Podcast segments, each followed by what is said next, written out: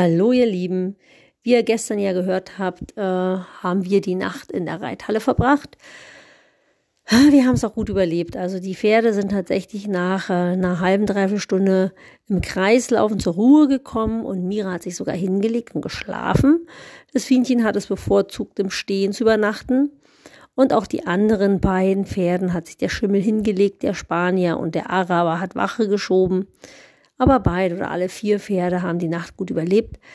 Ich habe die Nacht nicht ganz so gut überlebt. Ich bin nämlich ständig wach geworden, weil es hat überall geknallt, gescheppert. Äh, oh Gott, es hat sich angehört, als würde die Reithalle zusammenbrechen.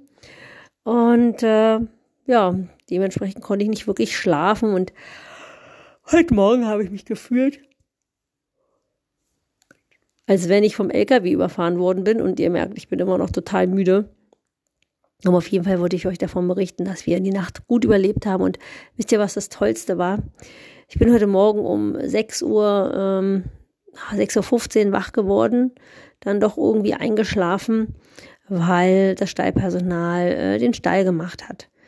Und ich war so ein bisschen, ja, könnte man sagen, desorientiert, weil nun wusste ich auch nicht, äh, ja, wohin nun mit den Pferden. Die Leute, er sagte nur, na ja, ähm, schön, dass insofern nichts passiert ist. Und jetzt müssen wir mal gucken. Äh, die ersten sind schon hier zum Reiten um 6.15 Uhr. Ja, und ähm, ich war völlig desorientiert, was mache ich jetzt mit den Pferden? Wohin jetzt? Draußen hat es immer noch gescheppert. Und ähm, er sagte dann in seinem sehr wohlklingenden Dialekt, jo, ist halt ein kleines Lüftchen, ne? Ich kann das gar nicht nachmachen. Naja, und ähm, er meinte, ich soll erstmal in Ruhe wach werden und die anderen satteln gerade ihre Pferde. Und dann bin ich erstmal auf die Toilette gegangen, habe ein bisschen kaltes Wasser ins Gesicht gemacht, um irgendwie wach zu werden. Und dann kam ich wieder raus und sagte, und äh, er wollte übrigens die Nachbarin anrufen, ob die noch Boxen frei hat. Und da sagt er, ah nee, die Nachbarin die hat keine Boxen mehr frei. Aber ich habe da noch eine Box gefunden. Okay, er hat noch eine Box gefunden. Und ähm, er sagte, das Pferd sei irgendwie in der Klinik und er fragt, ob wir die Konfiner da reinstellen dürfen. Und ähm, dann kam der Brüller und da sagte, na ja, ich baue jetzt eben mal schnell im Stallzelt zwei Boxen ab und stell die hier in die Scheune. Und er sagte, oh, das ist aber toll. Wie lange dauert das? Eine halbe Stunde sind die Boxen da. Und das, ich kann es gar nicht wiedergeben, wie freundlich der war und wie selbstverständlich das für den war, seine Stallarbeit liegen zu lassen und mit seinem Stall, äh, mit seinem, mit seinem äh, Mitarbeiter da zusammen die Boxen abzubauen, um uns zu Hause zu geben. Das war total cool. Also, das hat irgendwie, also der Holger, der mit mir mit über den Pferden übernachtet hat, der hat auch gesagt, das hat ihm etwas, wie sagt er, ein sehr alter Mann, den Glauben an die Menschheit zurückgegeben, dass es tatsächlich in der Not immer noch Menschen gibt oder dass es dann immer funktioniert mit den Menschen. Ja, ich denke, wir Menschen sind schon, sind schon in Ordnung, die meisten von uns jedenfalls. Und in der Not helfen wir uns immer, es geht ja schließlich um das Wohl der Pferde. Jedenfalls war das ein wunderschönes Gefühl, nicht so aufgeschmissen zu sein, beziehungsweise in der Not tatsächlich Hilfsbereitschaft zu erfahren und ähm, ja, was soll ich sagen, eine halbe Stunde später standen unsere Pferde in der Box, mübelten ihr Heu. Ähm, die Miri stand in der Box, da stand, äh, was sagte er dazu, ein Eckboxenpferd. Ich habe bisher den Namen Eckboxenpferd, also den Begriff habe ich noch nie gehört. Und ich musste erst nachfragen, was ist denn ein Eckboxenpferd bitte? Und er sagte, das ist ein Pferd, das sich nicht so wirklich mit anderen Pferden versteht und was man immer irgendwo in die Ecke stellt, dass es nach Möglichkeit nur ein Nachbar, ein Boxennachbar hat. Okay, und mein ähm, Schimmel stand zwischen zwei Eckboxenpferden. Es waren nur drei Boxen in der Stallgasse. Die mittlere war frei, weil die beiden immer die Boxenwände zerlegen, sobald da ein fremdes Pferd drin steht. Ja, und diese Box hat heute Morgen die Mira bezogen. Und wisst ihr was? Ich habe, ich, also ich hatte die Wahl zwischen Confina und Mira da reinzustellen und ich habe gesagt, wir stellen mal die Mira da rein, weil die ist Herdenchef und die ist recht kompetent. Eigentlich klappt das immer ganz gut äh, mit ihr und den anderen Pferden. Und dann haben wir die Miri da reingestellt.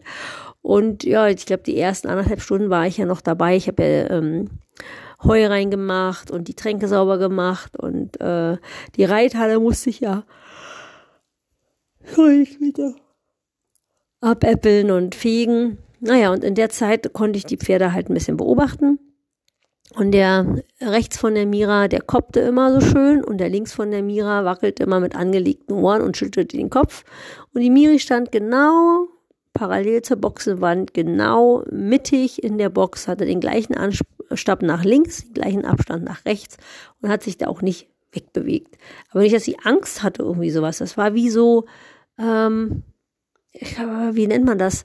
Ähm, ja, so ich habe gerade gar keinen den richtigen Namen nicht davor, aber das, das war so richtig so, ähm, Macht euch mal keine Sorgen, Jungs. Äh, ich halte euren Abstand ein. Ich gehe nicht in euer, genau, mein Tanzbereich, dein Tanzbereich. Ne? Ich komme nicht in deinen Tanzbereich rein. Ich bin hier ganz, äh, ganz entspannt äh, und äh, komme euch nicht zu nah. Aber so ganz äh, souverän und ganz entspannt hat sie das gemacht. Und dann habe ich ihr das Heu auch mittig in die Box gelegt. Also so, dass sie, meistens packt man das Heu ja in eine Ecke und ich habe sozusagen in die Mitte gelegt, sodass sie dort sich auch nicht wegbewegen brauchte und zufrieden ihr Heu knabbern konnte. Und als ich heute Abend in den Stall kam, da hat die Miri tatsächlich äh, sich ganz normal in ihrer Box bewegt und die beiden Jungs links und rechts fanden sie total richtig nett. Ich denke, sie wird die Nacht gut überstehen und äh, die beiden werden die Box nicht zerlegen. Ja, ansonsten äh, habe ich ein bisschen geschlafen heute und äh, heute Nachmittag ähm, den, äh, die beiden Pferde nochmal geritten heute Abend bin die beiden nochmal geritten und das war auch irgendwie ein total cooles Erlebnis, weil ich bin da reingekommen in den Stall und ähm, der Stall erinnert mich unglaublich stark an meinen Ausbildungsstall in Hamburg.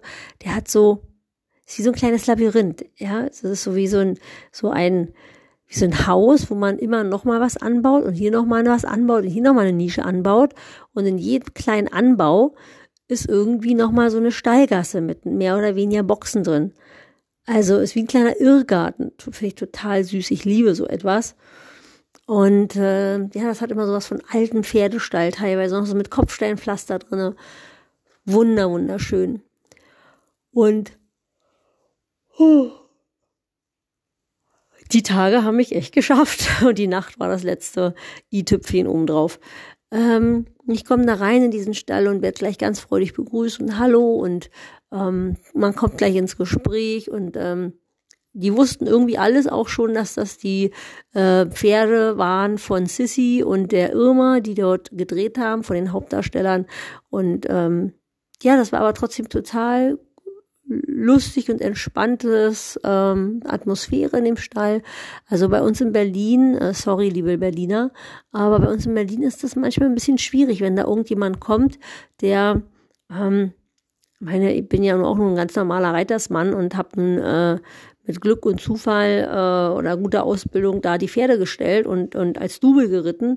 Ist ja nun nichts Besonderes, ne? Könnt ja jeden von uns treffen. Ähm, aber in dem Moment bist ja vielleicht etwas Besonderes für andere Menschen und dass da nicht so mit, mit Neid oder mit, mit, mit Distanz begegnet wird, sondern dass man auf die Leute locker und entspannt zugeht. Das ist bei uns in Berlin manchmal gar nicht so einfach. Also es scheint tatsächlich doch ähm, sehr starke äh, regionale Unterschiede zu geben. Und äh, das war mal eine sehr schöne Erfahrung. Ähm, so auf der anderen Seite zu stehen äh, und äh, das miterleben zu können, dass einem die Menschen nicht nur normal behandeln, sondern einfach ehrlich, freundlich behandeln. Ähm, also ich weiß nicht, wie es euch geht, aber ich muss ganz ehrlich sagen, ähm, auch wenn ich mir das immer ganz oft vornehme und immer wieder versuche und auch wenn ich das so gelernt habe und auch wenn ich das selber so denke, dass äh, auch berühmte Menschen nur ganz normale Menschen sind, ist der Umgang mit berühmten Menschen oder mit Menschen, die irgendwas Besonderes machen, ähm, für mich schwierig, da unvoreingenommen zu sein. Vielleicht gelingt euch das besser wie mir, aber ähm, ich merke schon, dass ich manchmal nicht genau weiß, na, wie gehst du jetzt mit denen um? Sprichst du die an oder wollen die vielleicht in Ruhe gelassen werden? Sind die vielleicht mal ganz froh, wenn keiner denen auf den Sack geht, weil die ja ständig irgendwie Trubel haben? Oder ähm, möchten die gerne angesprochen werden? Also das ist für mich äh, immer so eine Frage, wenn ich, äh, ich sage jetzt mal ein Promi, egal äh, was für ein Promi das ist, äh, ob es jetzt ein Schauspieler ist, der mit uns arbeitet oder ob das irgendjemand ist, den man mal so trifft und der bekannt ist, ja. ähm, ja, den, mit, mit denen in Kontakt zu gehen, weil ich kenne das ja selber auch, wenn ich manchmal frei habe und sehr gestresst bin und eigentlich nur mal mein Pferd besuchen will. Und dann hast du halt fleißige Reitschüler, die Dinge wissen wollen, die mit mir was absprechen wollen. Und es ist ja manchmal dann auch nicht so einfach für mich zu sagen, hey Leute, ich habe heute frei, ähm, lasst mich mal in Ruhe. Oder auch, ähm, ja, also mir selbst, meiner Familie und auch dem anderen Menschen gerecht zu werden. Ja, wisst ihr, wie ich das meine? Das ist ähm, auch gerade so ein Gefühl, was ich versuche zu beschreiben. Also dieses, dieses, das Schöne war halt wirklich, dass es der Umgang normal war. Es war so, als wäre ich schon seit Wochen dort, würde die Leute seit Wochen kennen und es ist ganz normal. Also ein Umgang, ein normaler Umgang zwischen Menschen, so wie ich mir das erträume, so wie ich mir das wünsche, so wie es in meiner Wunschvorstellung ist. Nicht, dass man miteinander umgeht, weil man weiß, der andere, der ist der Vorgesetzte oder der hat, äh, äh bei dem kann man irgendeinen Vorteil ähm, ja, erhaschen oder ähm, man geht mit ihm so um, weil man weiß, aha, der, der könnte mir auf die Füße treten. Also egal, was für Befindlichkeiten man immer so hat und Leute, wir sind alle menschlich, das, das, das haben wir immer so, sondern so, so einen ganz offenen, unbefangenen Umgang miteinander. Und das habe ich heute dort in diesem Stall erleben dürfen und fühlen dürfen. Und es hat mir auch nochmal ganz klar meine Vision gezeigt, wo ich eigentlich hin will, ja, wo ich mit meiner Arbeit, mit, mit, mit dem, was ich an mir selber arbeite oder was ich auch mit meinen äh, Schülern arbeiten will oder mit Menschen, die mir begegnen, so einen offenen, einen herzoffenen normalen Umgang. Das war toll. Na, jetzt bin ich doch ein bisschen ins Schwärmen gekommen. Aber da merkt ihr mal, das hat mich heute sehr berührt.